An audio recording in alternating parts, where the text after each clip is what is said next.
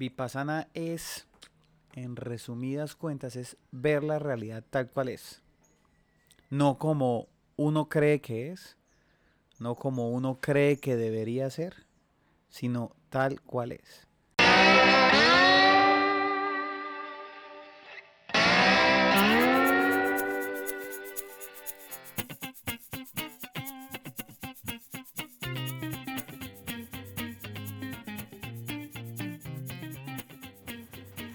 Hola, bienvenidos a nuestro podcast. Tenemos muchas bolas para gente con muchas bolas. Yo soy Nina.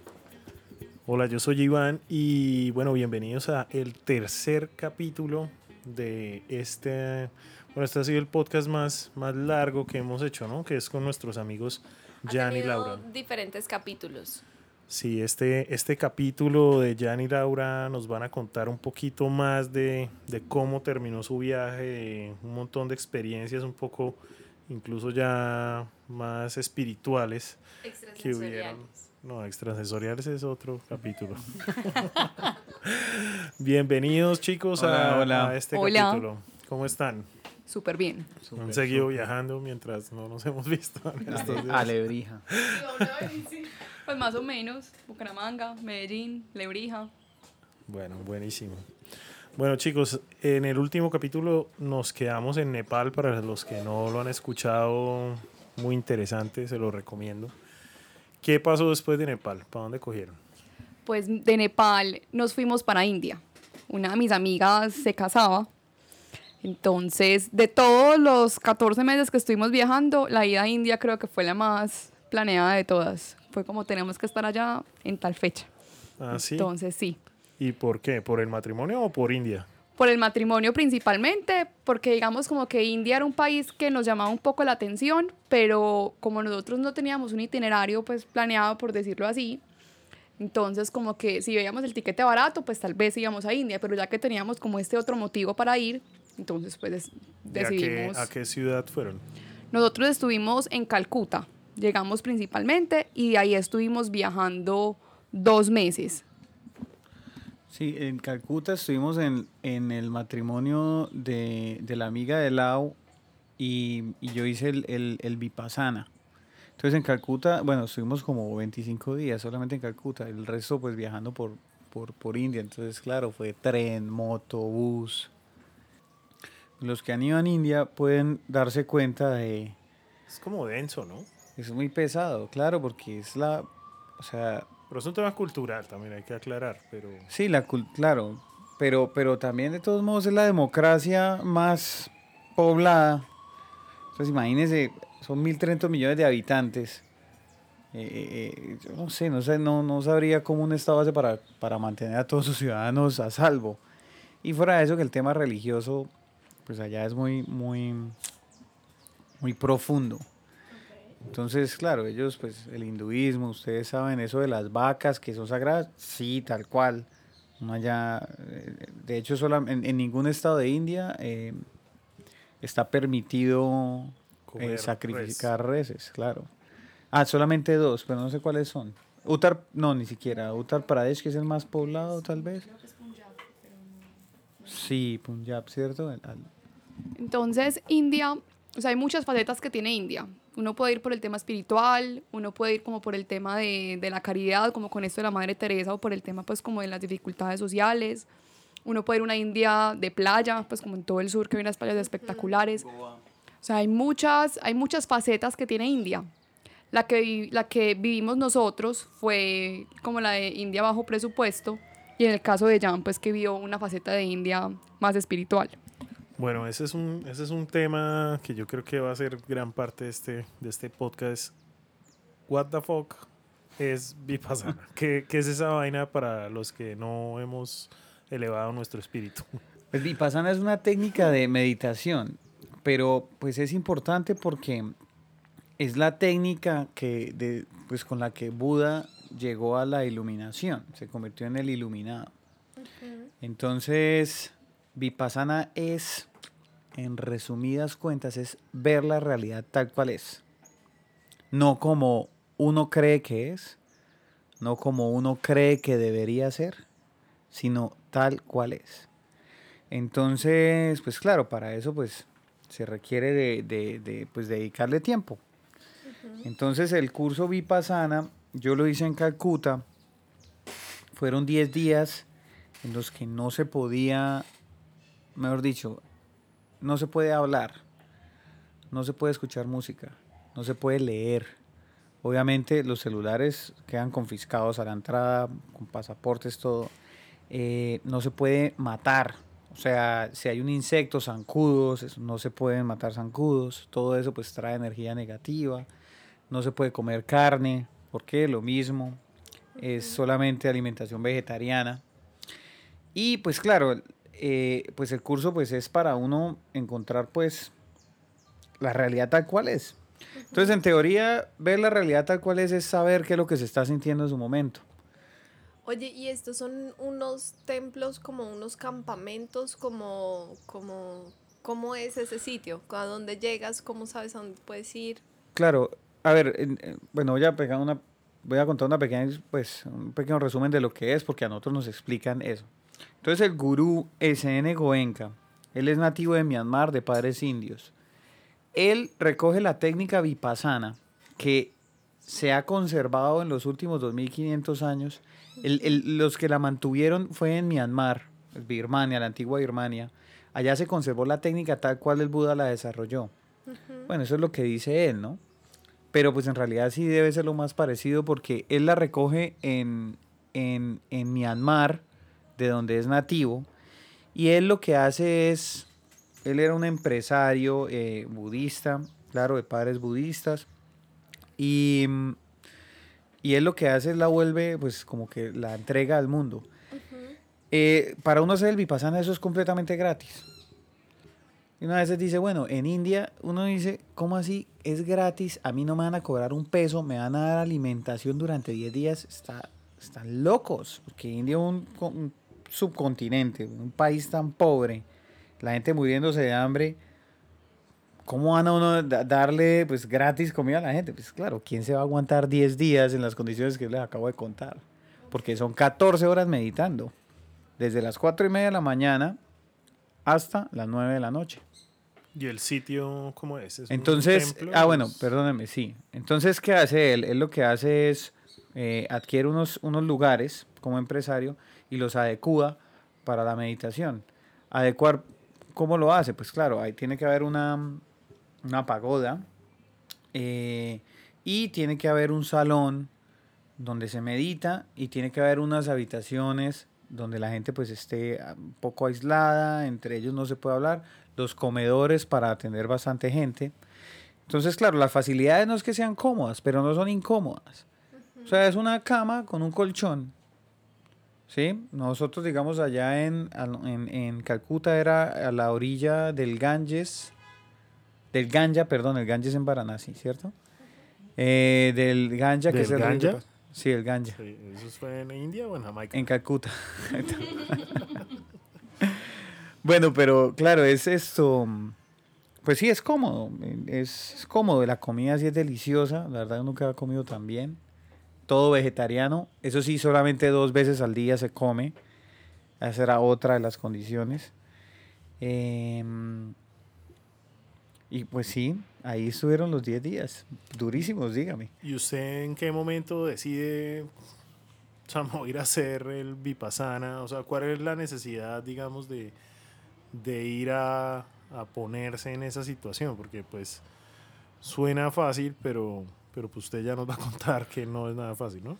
Sí, claro, pues yo creo que a cualquiera, si, si digo, cuando dije, es un curso, es una, es un, sí, es un curso para saber, para entender la realidad tal cual es, no como yo creo que es o como todo el mundo piensa que debería ser. Yo creo que a cualquiera lo engancha y dice, uff, yo quiero hacer esa vaina, yo quiero, yo quiero entender la realidad tal cual es. Porque acá todo el mundo sufre de existencialismo. Acá nadie puede decir que no todos los días no se pregunta cosas o ¿sí? que uno no ande divulgándolas. No quiere decir que uno no se las cuestione.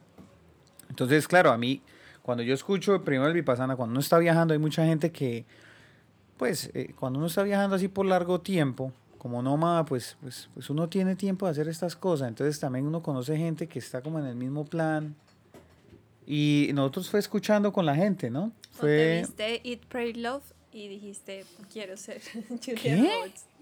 La película, ¿no se la han visto de Eat, Pray, Love? No, yo no. Pero, Yo me leí el libro. Yo me leí el libro. uy, se ve que es malísima. Pero bueno, no voy a decir porque...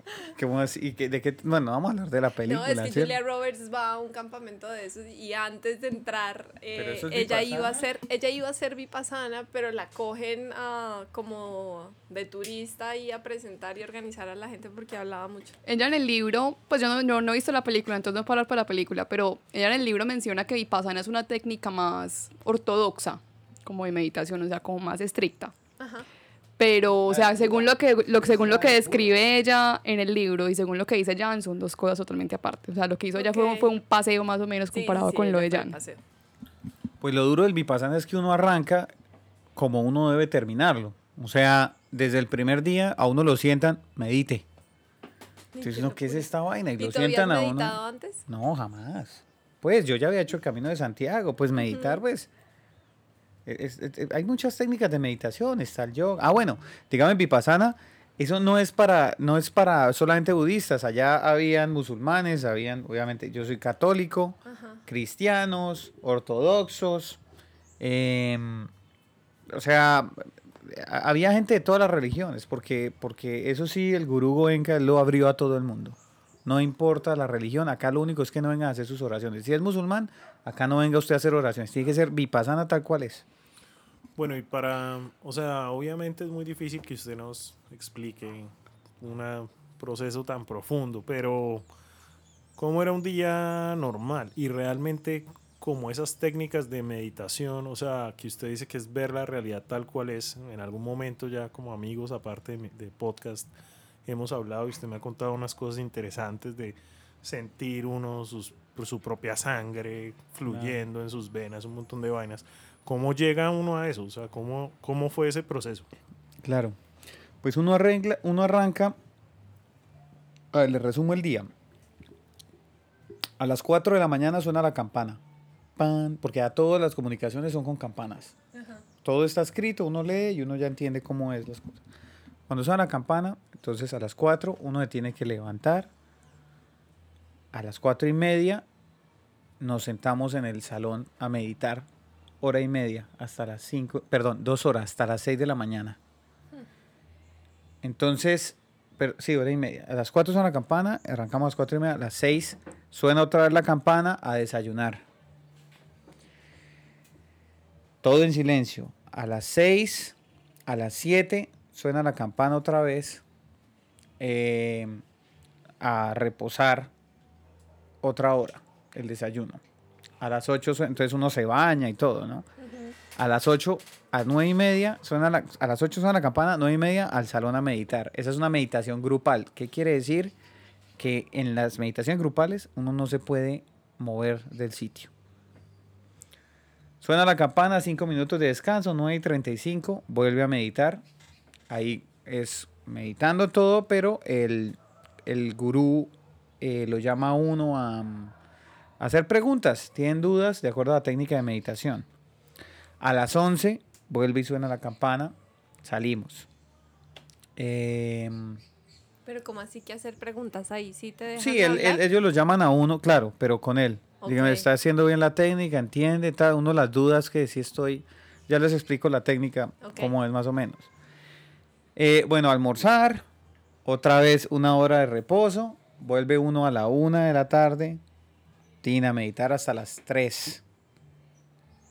Grupal, o sea, nadie se puede mover ni al baño ni nada. Suena la campana, cinco minutos, otra vez a meditar. Esta vez pues ya es otra vez charla, pues ya es para los otros, los que no alcanzaron la mañana, el- pero todo el mundo está meditando. Los que no llama el gurú pues está meditando. Es cuando lo llama él a uno y ahí son 5 o 10 minutos apenas hablando con él. Obviamente eso es pasitico, no interrumpir a los otros. Y a las 5 ya es unas 11, que esa es la última comida del día, pero eso es un snack, es No unos chitos, ser. algo así. Y un té, es la hora del té de hecho, a las Ajá. 5. Ahí ya se acaba la comida. Maní, sí, ahí es, eh, ¿cómo es que se llama eso en India? Es muy rico. Sí, es como un arroz soplado. eh, como, el, como el Rice Krispies, una vaina así. Ok. El, el- y eso, ese solamente dura una hora. Eh, y volvemos a meditar de 6 a, 7, a 8. De, perdón, de 6 a 7 y media. A las 7 y media paramos, suena la campana y vamos a escuchar las palabras del gurú Goenka. Y eso es una hora espectacular porque es el gurú diciéndole a uno, ¿usted está sintiendo eso? Sí, todo en inglés, sí. Pues eh, es que allá lo viene en el idioma del país, porque es que hay en todos los países y hay otra en inglés. Entonces, a los que son, pues los que no son eh, nativos del lugar donde están haciendo, hay, eh, es, una grabación, nos toca a nosotros una grabación que él hace en inglés. De hecho, es una charla que él dictó en, en Berkeley. Y entonces es esa misma la que nos transmite a nosotros en inglés. Y a las ocho y media volvemos otra vez a meditar una, perdón, a las, sí, media hora. Él, dicen si hay alguna pregunta, pero uno obviamente se quiere dormir ya. Media hora más de meditación, pero es como para terminar el día. Entonces ahí están las 14 horas. Todos los días es exactamente lo mismo. ¿Sí?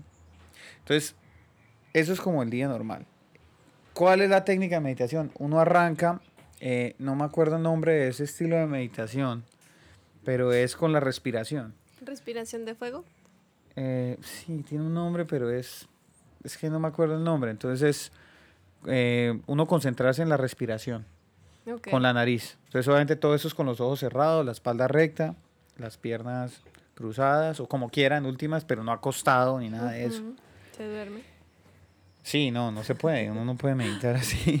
Entonces, pues claro, los dolores de espalda. Entonces, bueno, hasta el eh, así hasta el cuarto día, concentra la respiración. Entonces, claro, al fondo el gurú va diciendo, concéntrese, despacio, observe, todo es observe, observe lo que siente, observe lo que ve. Al cuarto día ya enseñan vipassana. Claro, los primeros, hay dos, hay dos días que son críticos que la gente deserta. El segundo día, nosotros arrancamos 56, el segundo Ajá. día desertaron 10. Ujú, pues. Y el sexto día, después que uno enseña vipassana, porque uno dice, bueno, viene vipassana, entonces, entonces concentre en la respiración. Entonces, pase sus sensaciones, o sea, los cuatro días primero son sienta su labio, por ejemplo. Trate de sentir su labio, trate de sentir su labio con los ojos cerrados, siéntalo, siéntalo. Claro, uno dice, pero yo no siento nada. Tóquese, tóquese. ¿Dónde es que quiere que sienta? Ya el cuarto día uno ya, uno ya dice, no, sí, ya, ya estoy sintiendo acá el labio. Entonces, si yo les digo, cierren los ojos y trate de sentir la parte de atrás de su cabeza. Sin tocarse ni nada, trate de sentirla, ese punto específico. Trate de sentir su oreja. Pues claro, requiere una técnica, porque el vipassana es conectar el cerebro al cuerpo. Entonces le dice a uno el cuarto día viene vipassana, ¿no? Vamos a enseñar vipassana, entonces dice, bueno, concentre la respiración. Ahora, pase esa sensación que usted tiene en el labio superior y llévela a la punta de la cabeza, al, al, al tope, al- a su corona.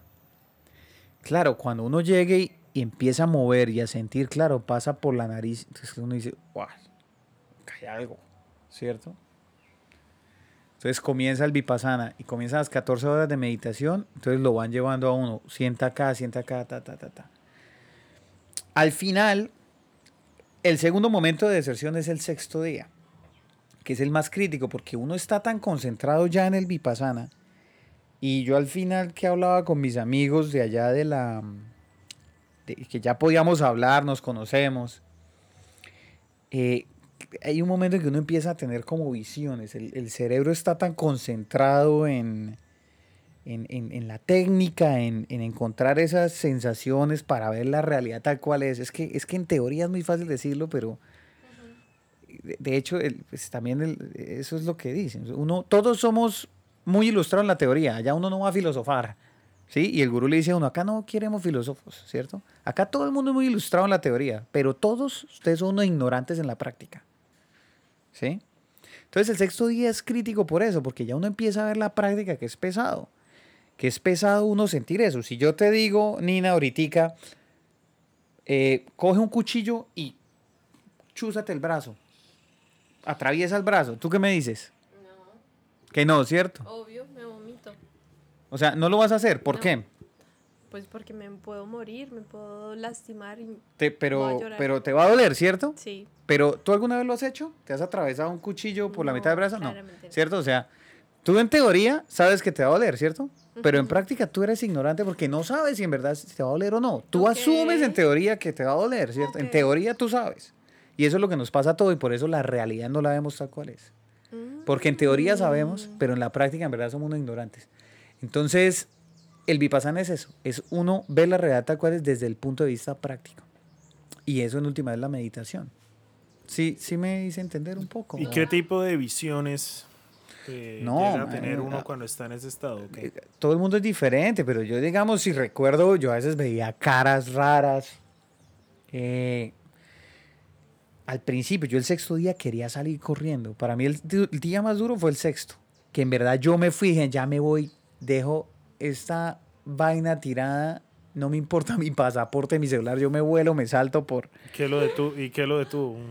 el gurú me vio como que yo iba saliendo, porque es que, ¿qué, qué ocurrió? En la, en la, sí, es que lo que pasó fue que estábamos en, en, en sesión grupal de meditación y de repente empezó a sonar un... Y, y- y claro, todo el mundo se distrajo y, y como que empieza uno a levantar. Cuando vimos en el lado de las mujeres, porque eso es segregado, las mujeres a un lado, los hombres a otro, esa es la otra parte, o sea, mujeres y hombres no están mezclados porque hay distracción. Entonces, no puede, sí, no puede haber distracción por ningún lado. Ese, ese lo omití al principio.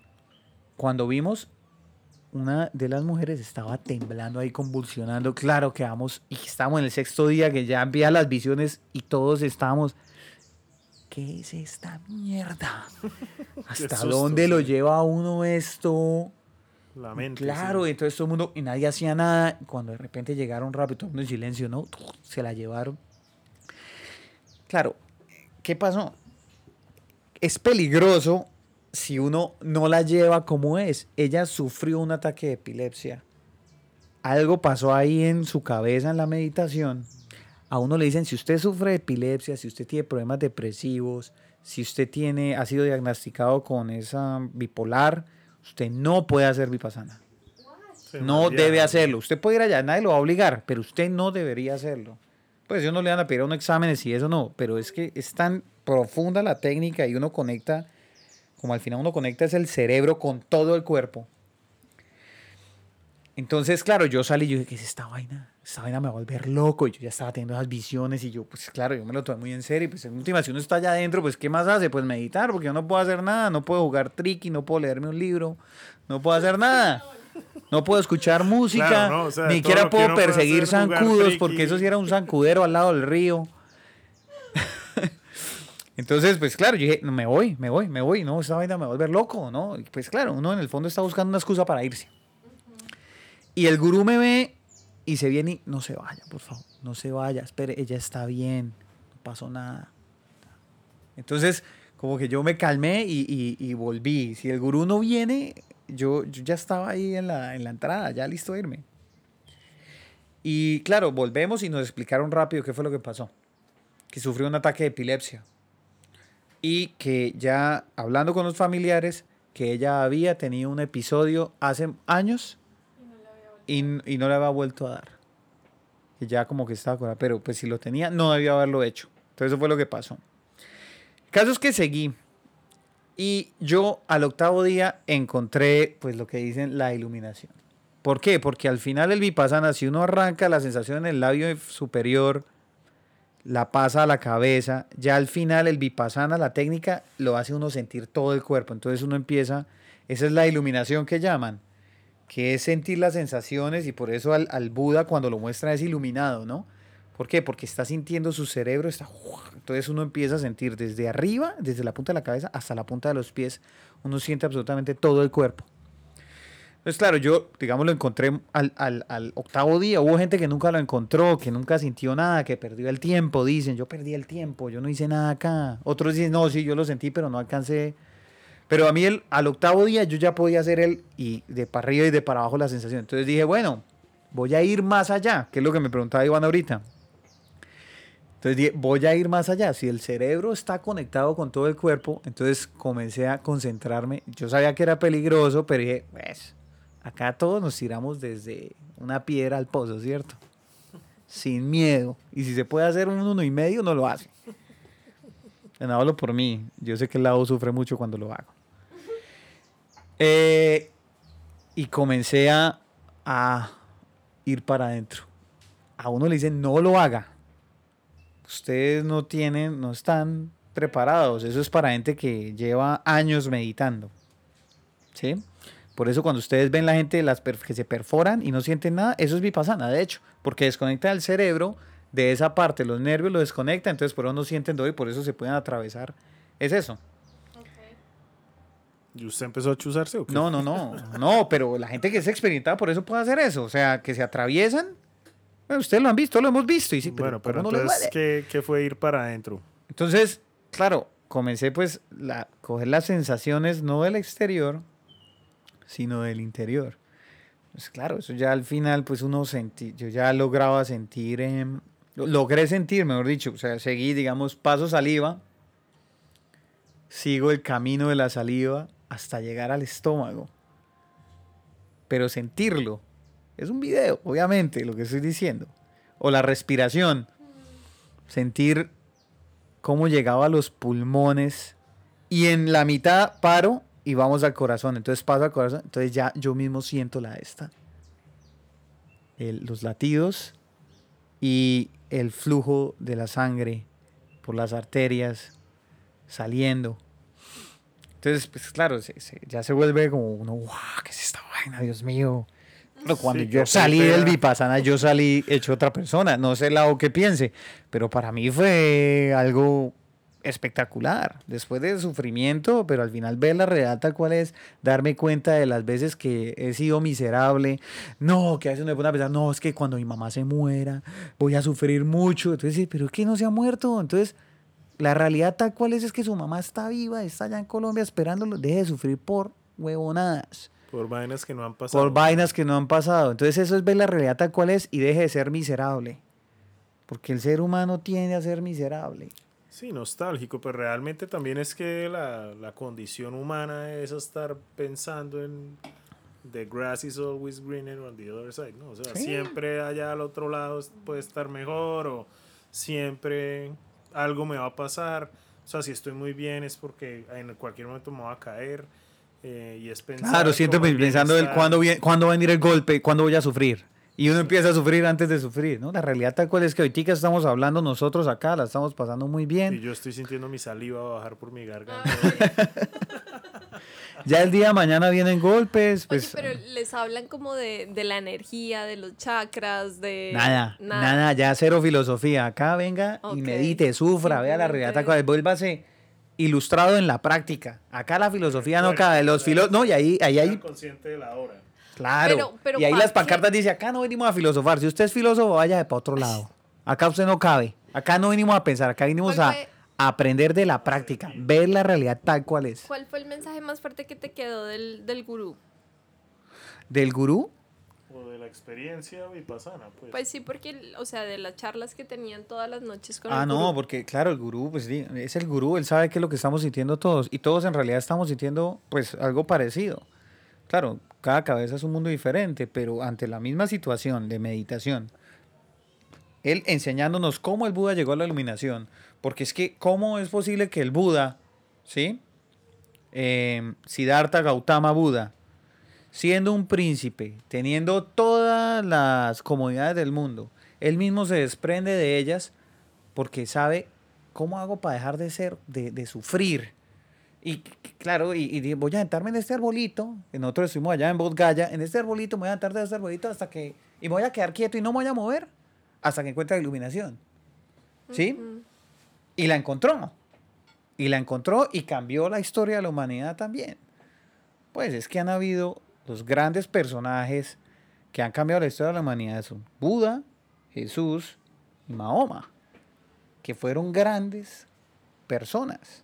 Es innegable. Bueno, que la no- no religión vamos la hayan vuelto otra cosa es eso. Pero ellos como personas, pues en su momento yo no estaba esperando que, no, en dos mil años van a hablar de mí. oh, oh". No, ellos eran personas normales que hicieron cosas muy buenas y es innegable, la historia lo dice. ¿Sí? Entonces, que el tipo diga y que uno esté enseñando lo que él hizo, debajo de un arbolito allá sentadito, con, lo- con las piernas cruzadas o de pronto así, eh, eh, posición de rebelde con la rodilla arriba, no sé, sí. Es que todo el mundo lo pinta con los dedos cruzados y el om y eso, pero eso no fue así, ¿cierto? Él en realidad estaba era quieto, No estaba en loto. sintiendo, conectando su cerebro a su cuerpo para ver la realidad tal cual es y dejar de ser miserable.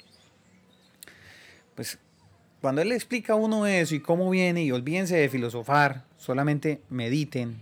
Pues claro, uno dice, sí, yo sí hablo mierda. A uno de, a uno de hombre, de, de- pues, como persona sí le gusta hablar mierda y explicar todo y buscar la explicación a todo. No, y es que yo leí en tal lado y es que yo no sé qué. Y uno, y uno es feliz mostrando ilustrado que es con experiencias de otros. ¿Cierto? A todos nos pasa. Sí. Pero, pero, pero por experiencia propia, si uno en verdad la vivió, pues uno debería ser más o menos no andar contando esas vainas, ¿cierto? O sea, es como... Entonces a mí me quedó, fue como esa lección. Como, voy a dejar de hablar tanta mierda. sí, la filosofía Estar está bien y ahí, es bacano leer y entender, pero entender que es... Que lo- perdóname, no te... No, que estar, estar presente como conectado en lo que uno está, porque Claro, sin hacer el mal, sin Sí. hacerle daño a los demás. Claro que es difícil, seguimos siendo humanos y yo salgo de allá y fueron como, no sé, Lau nos puede decir, ¿Qué, qué, eso, Lau, yo te iba a preguntar para ti, después de, de- ya que Jan no habla mierda y ya aprendió a no hablar tanta mierda, gracias Jan por esa gran lección, Eh, ¿cómo, no hablar, tratar de no hablar. cómo, ¿cómo viviste tú? Bueno, aparte de que imagino que estabas en la peluquería mientras Esteban estaba haciendo el Vipassana, porque tú me lo dijiste. Sí, lo que pasa es que para mí fue una experiencia pues distinta porque a mí me han preguntado mucho como, ay, Laura, ¿y tú por qué no lo hiciste? Entonces, yo siempre digo una respuesta que es como muy de reina, diciendo como, no, lo que pasa es que para hacer el vipassana tú tienes que sentir desde adentro que tienes ganas de hacerlo. Y es una manera bonita de decir que yo no iba para esa. O sea, yo irme a sentar cuántas horas yo no, o sea, no he sentido el llamado y muy probablemente no lo sienta, no lo sienta nunca. Y como decías, mientras Jan estaba por allá, pues más o menos sufriendo y conociendo la realidad tal cual es, yo estaba en la peluquería, estaba con mi amiga, yendo por café. Después de haber sobrevivido a Nepal. Aparte que era la primera vez durante todo el viaje, y más o menos cuánto llevábamos viajando, como, como ocho meses. Como ocho meses era la primera vez que estábamos separados, porque durante, antes de eso habíamos estado juntos 24 horas. Entonces para mí fue como ver la realidad tal cual es, pero un estilo con el, que, con el cual yo estaba pues muy cómoda. Y para mí era como mucho estrés, porque pues yo estaba muy preocupada, porque como no podía hablar con él, entonces era como que será que está comiendo, será que está sufriendo, o sea, será que está bien. Yo pensaba como, no, pues ya, si algo le pasa, igual tienen mi contacto de emergencia y toda la cosa, pero... Y ya cuando finalmente como que lo logro escuchar y como que empieza a hablar, sí noto pues como cierto cambio. Es más, como esa, al otro día que él regresó, pues yo me desperté y estaba más o menos pues como trepado, colgado del techo, me- meditando, pues exagerando claramente. Y quieto pues como una estatua y yo como, pucha, ya o está meditando o está poseído, pues una de dos. O está yendo al baño. Sí. Pero igual finalmente con todo ese tema la meditación es como cuando uno va al gimnasio y uno entrena sus músculos. La meditación es como si fuera un músculo que uno va, va ejercitando. En mi caso no, pero en el caso de Jan sí. Y, y así con el principal cambio es que cada vez que yo me quejo, como no, qué calor, no, qué frío, no, qué pereza, Jan sale con una frase que es como, no, obsérvalo. Entonces como, pucha, muchas, muchas gracias por el comentario, cero accionable para mí que no me he internado 10 días a meditar, pero sí, entonces ya es chistoso porque cuando es él el que se desespera, yo le digo, no, pues ya, no, Siéntalo. obsérvalo, obsérvalo, también pasará, es la realidad tal cual es, disfrútalo. Entonces ahí es el que me quiere matar a mí. Pero, pero sí, es una filosofía, pues yo no, no, como ya lo he mencionado varias veces, yo no la he hecho, no tengo como ningún interés en, a- en hacerlo, pero sí veo que es una herramienta muy valiosa. O sea, cuando de pronto Jan está alterado, digo, como pues si te vas a meditar un, un rato. Pero sí, pues como, es como una cosa como de, como de práctica. ¿Y si sentiste que hubo un Jan antes y un Jan después del Vipassana? Pues yo creo que no tanto así como un Jan antes y un Jan después, pero sí veo que es un Jan que tiene una herramienta, un Jan. Sí veo que es una persona que tiene una herramienta para poder estar pues como en, en mejor dominio de sí, observar sus emociones y todo. Yo no tengo esa herramienta, no la tengo. Pero sí observo en él como ciertas cosas que puedo como aprender o que, o que puedo imitar y que finalmente, aunque yo sea ignorante en la práctica del vipassana, veo a través de las acciones de él, pues como que si observo la realidad tal cual es, o sea, como que eso es lo que estoy viviendo, ya no importa lo que pase dentro de dos minutos, sino que lo importante es lo que, lo que está pasando ahora. Lo que pasó atrás, el pasado ya... El pasado pasado. En una manera práctica, el pasado pasado. No más, o sea, Lo ya lo que pasó pasó, lo que importa es lo Lo que haga de acá para adelante. Ah, sí, claro. Que seguro de Yankee hizo el Vipassana también. Es que eso es fácil, uno es muy ilustrado y es fácil decir, es que el pasado ya quedó atrás. No, pero Eso sí, es muy acá fácil decirlo, el pasado claro. pisado. De acuerdo, sí. Bueno, y como, bueno, de pronto la gente que nos está escuchando ya ha entendido que somos amigos, aparte de, de pod- podcasteros y, y ya hay entrevistados. Eh, ustedes me han contado cosas de India. ¿Ustedes volverían a la India? ¿Cuál es la opinión que tienen sobre la India como país? Pues yo ya voy a volver a India, porque, sí, Yo porque sí mi am- no, no, yo sí no vuelvo, por ahora. porque mi amiga tuvo su matrimonio civil eh, a principio de año y ya viene la celebración, pues ya, ya el rito religioso, por decirlo así. Pero para mí India es un país extraño, o sea, yo no puedo emitir como un juicio como absoluto, por decirlo así. India es un país muy grande, nosotros solamente estuvimos dos meses y alcanzamos a recorrer solamente un pedazo. Es como, para mí es un país de sentimientos encontrados. O sea, yo no entiendo ese país cómo, cómo funciona. Porque, digamos, uno habla, cuando hablan en términos de índices, los índices son millones de personas. Entonces, por ejemplo, el 15% de los niños que viven debajo de la línea de pobreza eh, viven en India. Y son 150 millones de niños. Eh, el índice de alfabetismo, si, si no estoy mal, está como alrededor del 60%. O sea, el 40% de las personas que viven en India no saben leer y escribir. Entonces, ¿cómo llega el Estado a una persona que no sabe ni escribir su nombre? Y también uno ve como diferentes contrastes, porque hay, digamos, desigualdad. Uno ve gente muy, muy pobre, uno ve gente muy, muy rica. Entonces, como que yo con la sensación que me quedo es como que no hay dinero en el mundo que pueda hacer que esté, pues, como solucionar esto. No sabría yo dónde poner el dedo y decir el problema es este. Pero también veo que es un país que en medio de todo funciona. O sea, porque la gente se levanta y va al trabajo, es una economía grande, turísticamente es un país muy fuerte, tiene una historia y una cultura demasiado interesante, pues que varía como de, de estado en estado.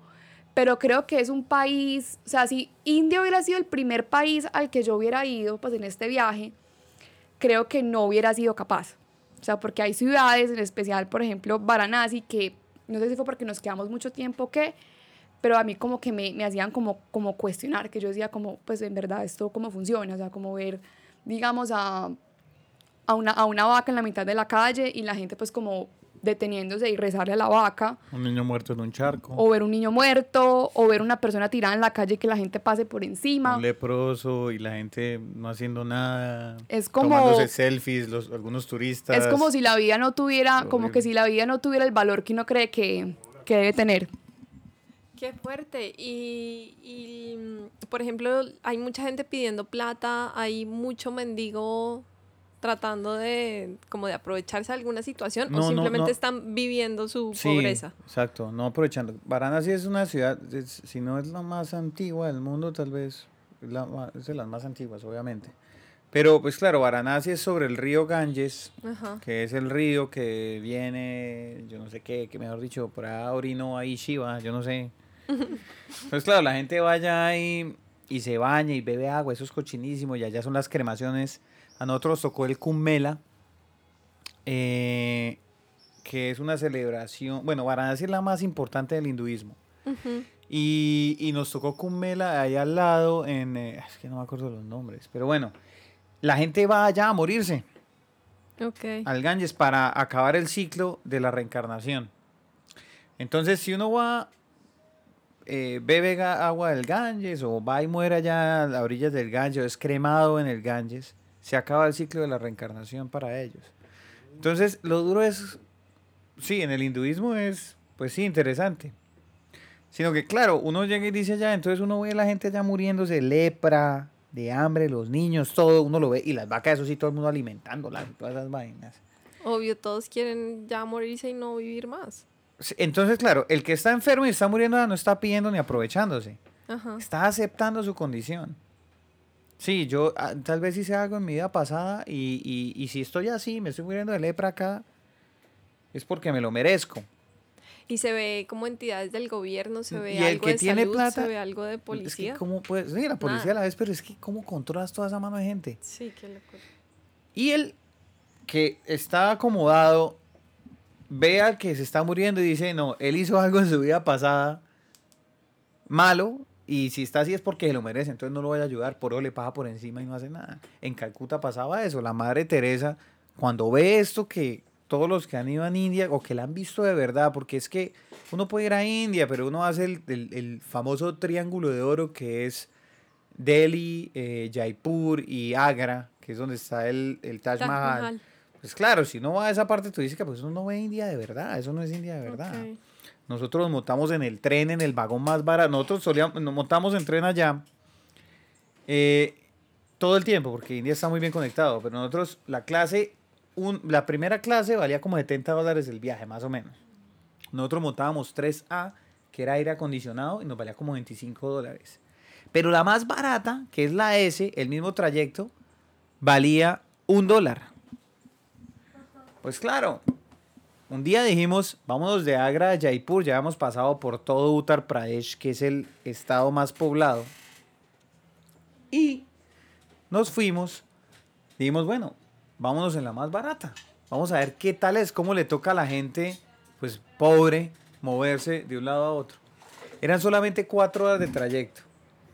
Y pagamos un dólar de Agra a Jaipur, precisamente ese. Y o sea, la gente en los maleteros allá encima, la gente cuando llegaba el- la estación se botaba por las ventanas, se metía por las ventanas, el que rápido cogiera puesto, o sea, por la y se trepaban encima del tren, de, o sea, todo eso. Y nosotros, a nosotros nos hicieron puesto porque éramos los, los de apariencia diferente, ¿no? Entonces nosotros sentados ahí en el trayecto así todos apichurrados y el man arriba en el maletero sentado así acurrucado, no sabíamos cómo hacían para caber allá en los maleteros, así cuando uno se monta en el Berlinas du Fonds, donde uno pone las maletas arriba, ahí iban los manes sentados y cabían ahí, nos miraban así todo el tiempo. Hay fotos terribles. Es que yo, yo nunca he ido a India, la verdad. Nina, Nina quiere ir como por un romanticismo. Pues yo soy de un país del tercer mundo también, la verdad. No quiero sonar como prejuicioso ni nada, pero sí se ve que es bastante pesado y bastante como atiborrado. Todo está como muy lleno, todo está como muy sucio, todo es muy abundante, ¿no? Tanto la Sí. pobreza como la riqueza. Sí, o sea, ese eslogan que tiene de que, que India es increíble es tal cual. O sea, porque uno ve cosas increíblemente hermosas, uno conoce personas de cualquier tipo, la multiculturalidad, por decirlo así. Los si uno, pero, pero si uno, si uno quiere ir a ver, o sea, es que es un país que lo tiene todo. O sea, si uno quiere ir como a aprender de una cultura distinta a la de nosotros, ese es el país. Pero para apreciar, porque para mí es muy difícil entender. O sea, para mí era muy difícil entender cuando estábamos en Varanasi, como digamos, por ejemplo, iban, pues era una vaca en la mitad de la calle, un taco increíble, todo el mundo pegado del pito y que nadie la moviera como por respeto, porque si alguien de pronto la maltrataba, a esa persona podrían lincharla. Bueno, por eso hay dos maneras de verlo, ¿no? Sí, entonces, entonces, como frustrante y como interesante sí, también. entonces yo creo que India es un país para apreciar, pero es un país difícil de entender, sobre todo desde el país que nosotros vivimos. y más como nómada, ¿no? Porque Exacto. una cosa es uno llegar al hotel, mejor dicho, donde por lo menos se refugia un poquito de esas cosas pesadas y otra cosa es como ustedes andaban de nómadas seguramente continuamente viviendo una experiencia mucho más densa, ¿o no?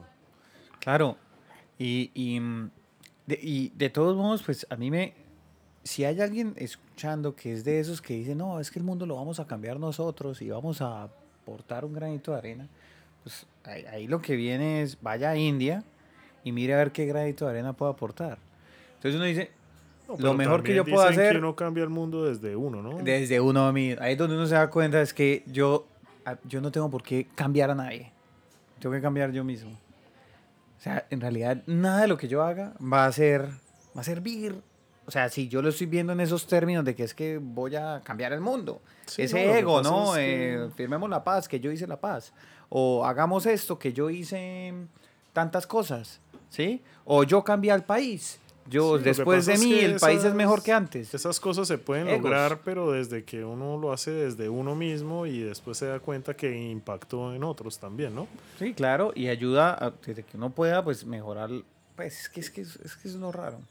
Porque sí, salvamos acá. bueno, lo- pero eso lo- es, eso es filosofía, es política y otros temas todo, que no nos vamos a meter O sea, en eso. y- Como dijimos que no íbamos a hablar mierda entonces. Gracias. Gracias por acordarme. Pero bueno, India es muy interesante. Para mí, Calcuta me pareció, si lo vemos desde el punto de vista. em, ¿Cómo? ¿Cómo lo vemos? No sé. Bueno, turístico. Y Calcuta era la capital del imperio inglés.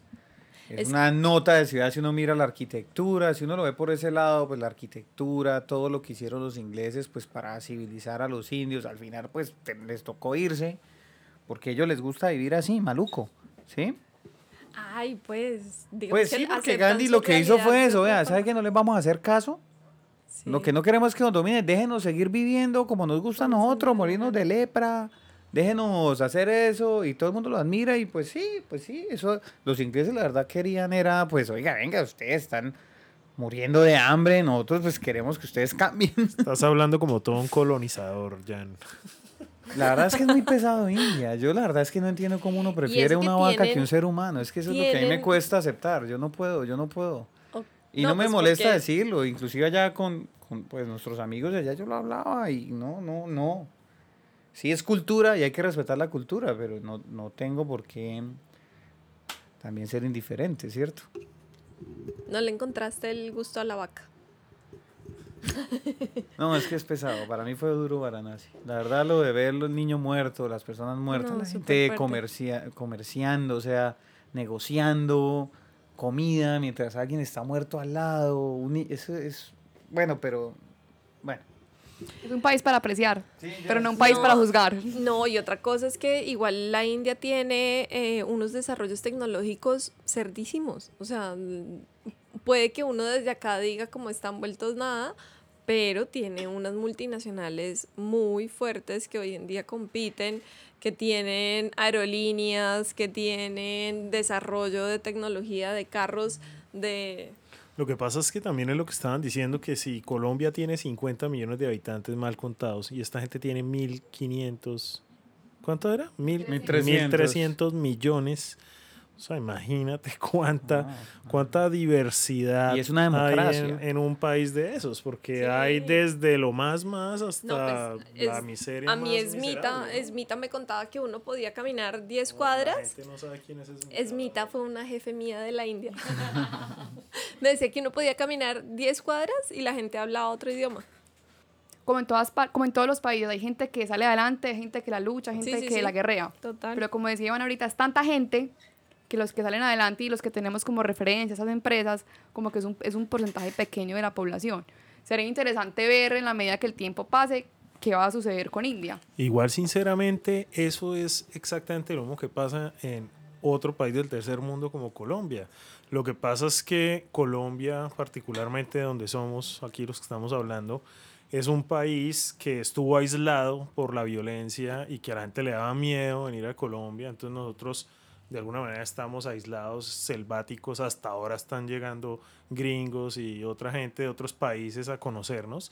Pero un país como India, que sí estuvo abierto, que generó desde los 70s, desde Woodstock, con el hipismo, con el yoga, con un montón de cosas, con, ¿cómo se llamaba? Osho. Con Osho, que fue esa, esa civilización que se creó en Estados Unidos. Claro, tuvo un boom cultural brutal, e incluso aliment eh, en temas de, de alimentación, pues de, de gourmet y de cocina india, son muy populares de medicina alternativa. Claro, es el tema espiritual. La gente ve a India y lo ve es por el lado de que, pues claro, tienen una riqueza espiritual y, o sea, todo lo que ellos han desarrollado, porque son es de las civilizaciones más antiguas, pues claro, la gente ve, quiere ese conocimiento. Claro, son extremos, lo dicho. Lo Claro. que pasa es que obviamente la sobrepoblación so- es que uno no alcanza a dimensionar 1.500 millones de Pero es habitantes que en un pone, país. si uno se pone a pensar, claro, ¿por qué el 30% de la población indie es vegetariana? Pues o sea- no hay vaca que aguante para darle a 1.500 Por eso, o sea, millones, claro, no ¿no? es decir, no, porque son buenos o porque qué, no, pues porque es más breve, ¿cierto? Em, No, porque son temas culturales, definitivamente. Yo imagino que lo que ustedes también aprendieron en su viaje es que pues uno estuvo criado de una manera y se va al otro lado del planeta y pues son personas totalmente diferentes, con creencias totalmente diferentes, con... O sea, es que cuántos dioses hay en la cultura hindú. O sea, son como... 1500. Exacto, son, son, estamos hablando de cientos, cientos de dioses y, y la gente es muy devota, o sea, a Krishna, un montón de dioses. Para pues el cada hecho de cosa. ser una democracia, pues nadie les prohíbe creer en lo que quieran. Si fuera China, pues suerte. Venga, alimentense y trabajen. ¿sí? Claro. No, no me importa su vida pasada, lo que importa es que y produzca. Para el Estado comunista, listo, ya, está bien. Pero el hecho de ser democracia lo hace un poquitico más crudo. Más crudo por el tema cultural. Porque cada quien es libre de hacer lo que quiera. Y como nómadas dirían que India es, fue de los países entonces más difíciles para ser nómada. O sea, No. ya, desde, ya desde la experiencia, digamos, de, de, de lo que ustedes eh, están viviendo. No, a mí no me parece un país difícil, o sea, en cuanto a acomodación, a comida, presupuesto, es un país muy fácil. Pues digamos, por ejemplo, en Agra nosotros pagábamos por cama en hostal un dólar y medio, con desayuno. Entonces, para ser nómada, pues como para el día a día, es un país muy fácil. Me parece más difícil es para, por el tema cultural. O sea, como qué tan abierto está uno a, a aceptar, a no juzgar, porque pues si es en verano hace calor, entonces es un calor insoportable, entonces a ver usted cómo, cómo, cómo va con eso, si no va a haber pobreza, pues si no se va a sentar a llorar por cada cosa terrible que ve, pues uno no, no va a poder, o si no intenta, como decía Jan, como cambiarlos, o tipo, usted por qué hace tal cosa, o sea, no, ahí no cabe eso, o sea, como creo que ya ha sido un poco reiterativa con esto, pero India es un país para apreciar, no es un país para juzgar. Y pues y como dicen del carnaval de Barranquilla, quien lo vive es quien lo goza. O sea, la experiencia que tuvimos Jan y yo puede ser distinta a la, a la experiencia que puede tener cualquier otra persona. Pero la India que nosotros vivimos, o al menos en mi caso, fue duro eso, que- eso mismo, aplicar esto, que- esto que acabo de decir. Como decir, las cosas son acá en este país, así funciona. Yo no soy nadie para ni a, a juzgar, ni a cambiar, ni a decirles cómo tienen que vivir su vida. Pero en términos pues como logísticos y prácticos, súper fácil. El tren facilísimo. Los tiquetes en avión también. Los hoteles, hostales, o sea, como que están, hay todos los rangos para el turista pues más fifí, como para el turista más a pie como, como Jan y yo. Bueno, chicos, muchas gracias por este podcast. Eh, la verdad, iban a ser tres capítulos, pero decidimos que sean cuatro porque el tema del Vipassana y de India yo creo que ameritaba ser eh, tan largo eh, y hay muchas historias más por contar. Eh, en el próximo capítulo vamos a hablar de el camino de Compostela, que ya, ya lo hizo dos veces y Laura una vez. Una vez. Muchas gracias por acompañarnos, chicos. Recuerden a la gente dónde pueden ver un poco más de Nomad. Nos pueden encontrar en el blog threedecadsago.com y así, y así también nos encuentran en Facebook. Bueno, nosotros nos pueden seguir en Heladería Gelatina en Instagram. Y nuestro podcast tenemos muchas bolas. en todas las plataformas nos encuentran. Gracias por escucharnos, por seguir con esto, con nuestros amigos y, y bueno, nos vemos en el próximo capítulo. Gracias. A meditar, a hacer el vipassana todos pues.